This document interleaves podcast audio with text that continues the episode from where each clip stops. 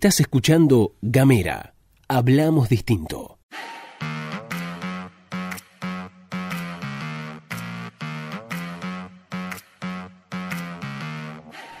Buenos días, buenas tardes, buenas noches. Depende del momento que le des play a este mini podcast. Estás escuchando la pastilla de Gamera, este micro informativo que distribuimos de lunes a viernes 7.30 de la mañana. Mi nombre es Luz Escarpati y como es habitual me acompaña Gastón Lodos. Muy buenos días a todos, a todas, a todos quienes están escuchando esta pastilla. Les recuerdo que si quieren recibir Gamera pueden mandar un mensajito de WhatsApp al más 549-2901-502990. Estamos también en gamera.com.ar y también estamos en las redes. Somos arroba gamera TDF. ¿Cómo andas, Luz? Bien, muy bien. Recuerdo a la audiencia que hoy estamos de sorteos. Vamos a regalar dos entradas para ir a ver la obra de teatro Hembras. Hembras, un encuentro con mujeres notables. Se va a hacer este domingo. O sea, dentro de dos días. Estamos grabando esto un viernes 13 de septiembre. Dentro de dos días, domingo, vamos a estar presenciando, yendo a ver la obra Hembras en la sala Není Marshall. Está buena la obra, ¿eh? está buena. Yo ya tuve la oportunidad de verla, así que sorteamos dos entradas y de presentarla también.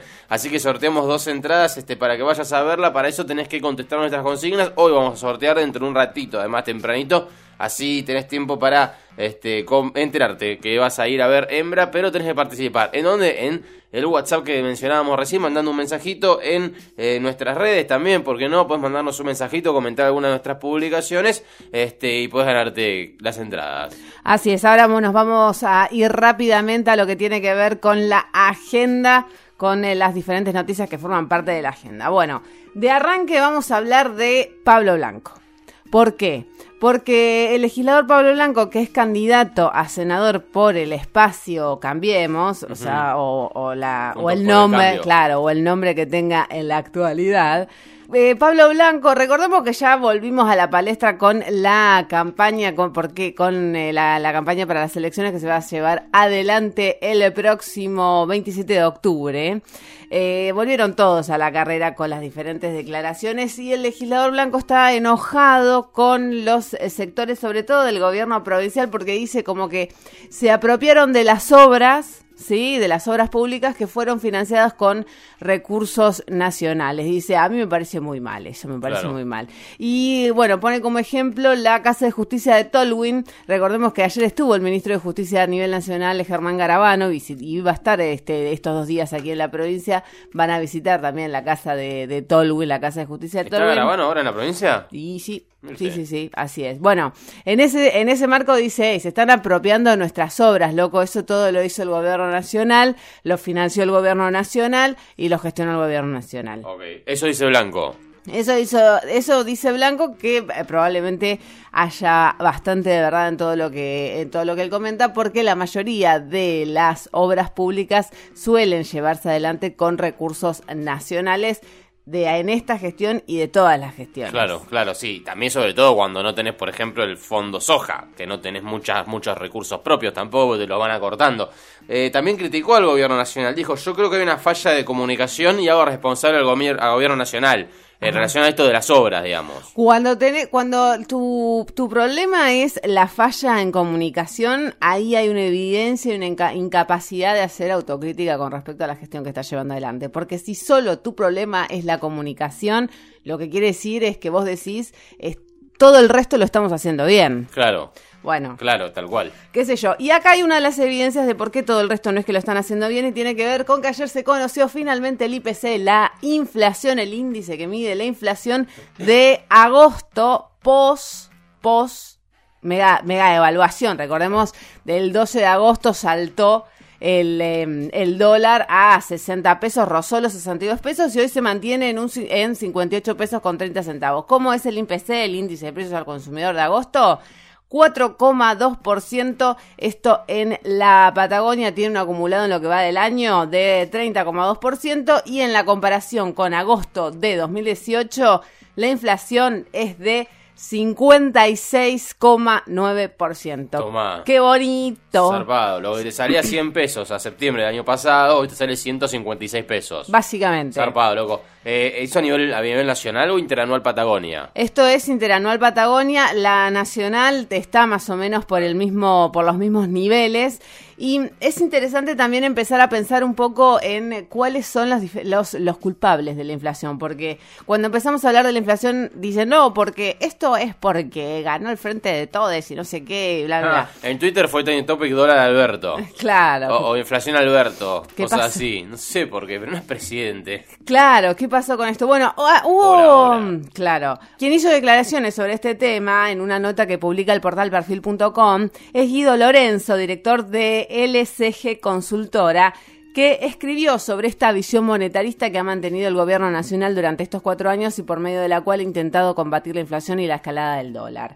Dado que la cantidad ofrecida de bienes y servicios es más o menos constante, estos suben de precio para reflejar el exceso de la cantidad de moneda, parece una teoría por lo menos incómoda y bastante pésima. ¿Por qué? Porque con esa visión el Banco Central durante cuatro, durante un año que ya está Guido Sandleris, intentó combatir la inflación y no ha dado buenos resultados. Con esta frase lo que hace Lorenzo es tratar de explicar la postura del gobierno a nivel monetarista. El monet- Exactamente. el monetarismo del gobierno.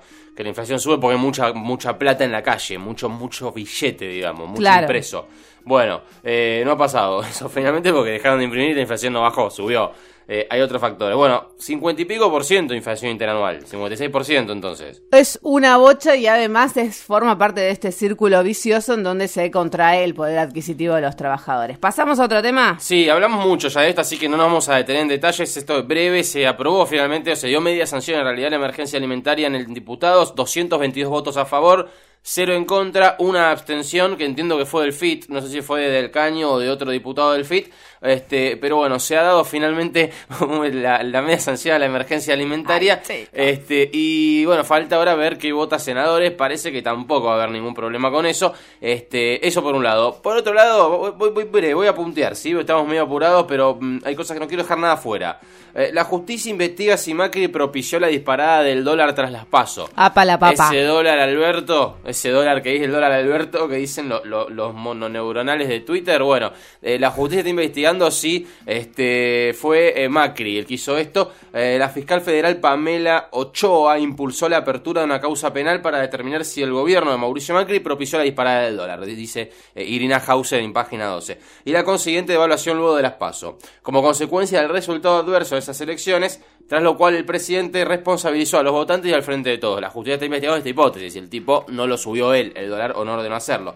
Ahora, eh, uno de los ejes de la investigación, esto está bueno, lo dice en la nota, apunta a establecer si la falta de intervención del Banco Central fue orden de Mauricio Macri. Claro. ¿Me explico? Eh, Ochoa lo que hizo fue sugerir a fiscal, Ochoa es la fiscal, o sea, no puede juzgar, pero Ochoa, Ochoa hace la denuncia, abre, la- impulsa la apertura de la causa. Eh, ¿Quién es el juez que, que en teoría la tiene a cargo de la causa? Canicova Corral, y le pidió que pida información al Banco Central respecto de las variaciones de las políticas cambiarias. ¿Y cuánta guita puso ese lunes, por Claro. ejemplo? ¿no? Este, por otra parte, y lo digo rápido, este, no hay personas investigadas todavía, obviamente ni Sandleres, ni, ni, ni, ni Duhovne, ni Macri. Lo que sí se va a pedir es que se llame a declaración a, a- a Martín Redrado, que en su momento había dicho que este Macri había ordenado la suba del dólar. Claro. Así que bueno, se abre una investigación por ese lunes fatídico en los mercados, que el dólar subió 11, 12, 13, 14, 15 pesos, eh, pare para ver, para poder este, dilucidar si fue él eh, responsabilidad, si fue la orden del Poder Ejecutivo, que además, y agrego otra cosa, viola la Carta Orgánica del Banco Central. Así es. Porque el Banco Central es una entidad independiente este, y no puede en, la- en su carta orgánica, digamos, y no puede, este, no puede ordenar su política monetaria de acuerdo a su, este, a una decisión del Poder Ejecutivo Nacional, es decir, del PEN. Bien, lo último. A ver. Dante Sica. Sí. ¿Lo ubica? Sí, lo ubico. Bien. Habló del bono, del famoso bonito. Ah. El bono de 5 pe de cinco pesos, no, de- más o menos, de 5 mil pesos. Que ¿sí? tiene a las pymes de culo. que tiene a pibe de culo por un lado, este que tiene la Unión Industrial también de culo, que tiene a todo el mundo de culo y que dijo, este, que dijo Dante Sica. ¿Qué dijo? El bono para los trabajadores del sector privado no puede ahogar a las empresas. Ajá. Dijo que más o menos 5 lucas. Es decir, uno, antes veo que empezó siendo de 5, bono de sí, bono de 5 mil pesos para Sí. los empresarios privados. Sí. Pero se van a hacer cargo las empresas. Claro. Las empresas dijeron, no, loco, dale, banca un toque. Bueno, está bien, no tienen por qué ser de 5 lucas. Está bien. Lo que pidió Dante Sica a los Es industriales... el más menos 2% de Lucas Lash. Claro, claro. Lo que dijo Dante Sica es que hay que ser muy creativos. Anda cagar, boludo. Pidió creatividad, Dante Sica, este, con la plata de los trabajadores y el activo de las empresas. Bien, eso es más o menos un panorama para cerrar este viernes y encarar el fin de semana con mucha alegría. Bueno, muchas gracias, Dante Sica. Se- Ya saben, sean creativos durante el fin de semana. Esto ha sido todo por hoy. Les dejamos la consigna. ¿Con qué creatividad vos encararías el bono de los 5 lucas? Nos vamos, nos despedimos. Que tengan excelente, excelente fin de semana. Estuvieron escuchando La Pastilla de Gamera.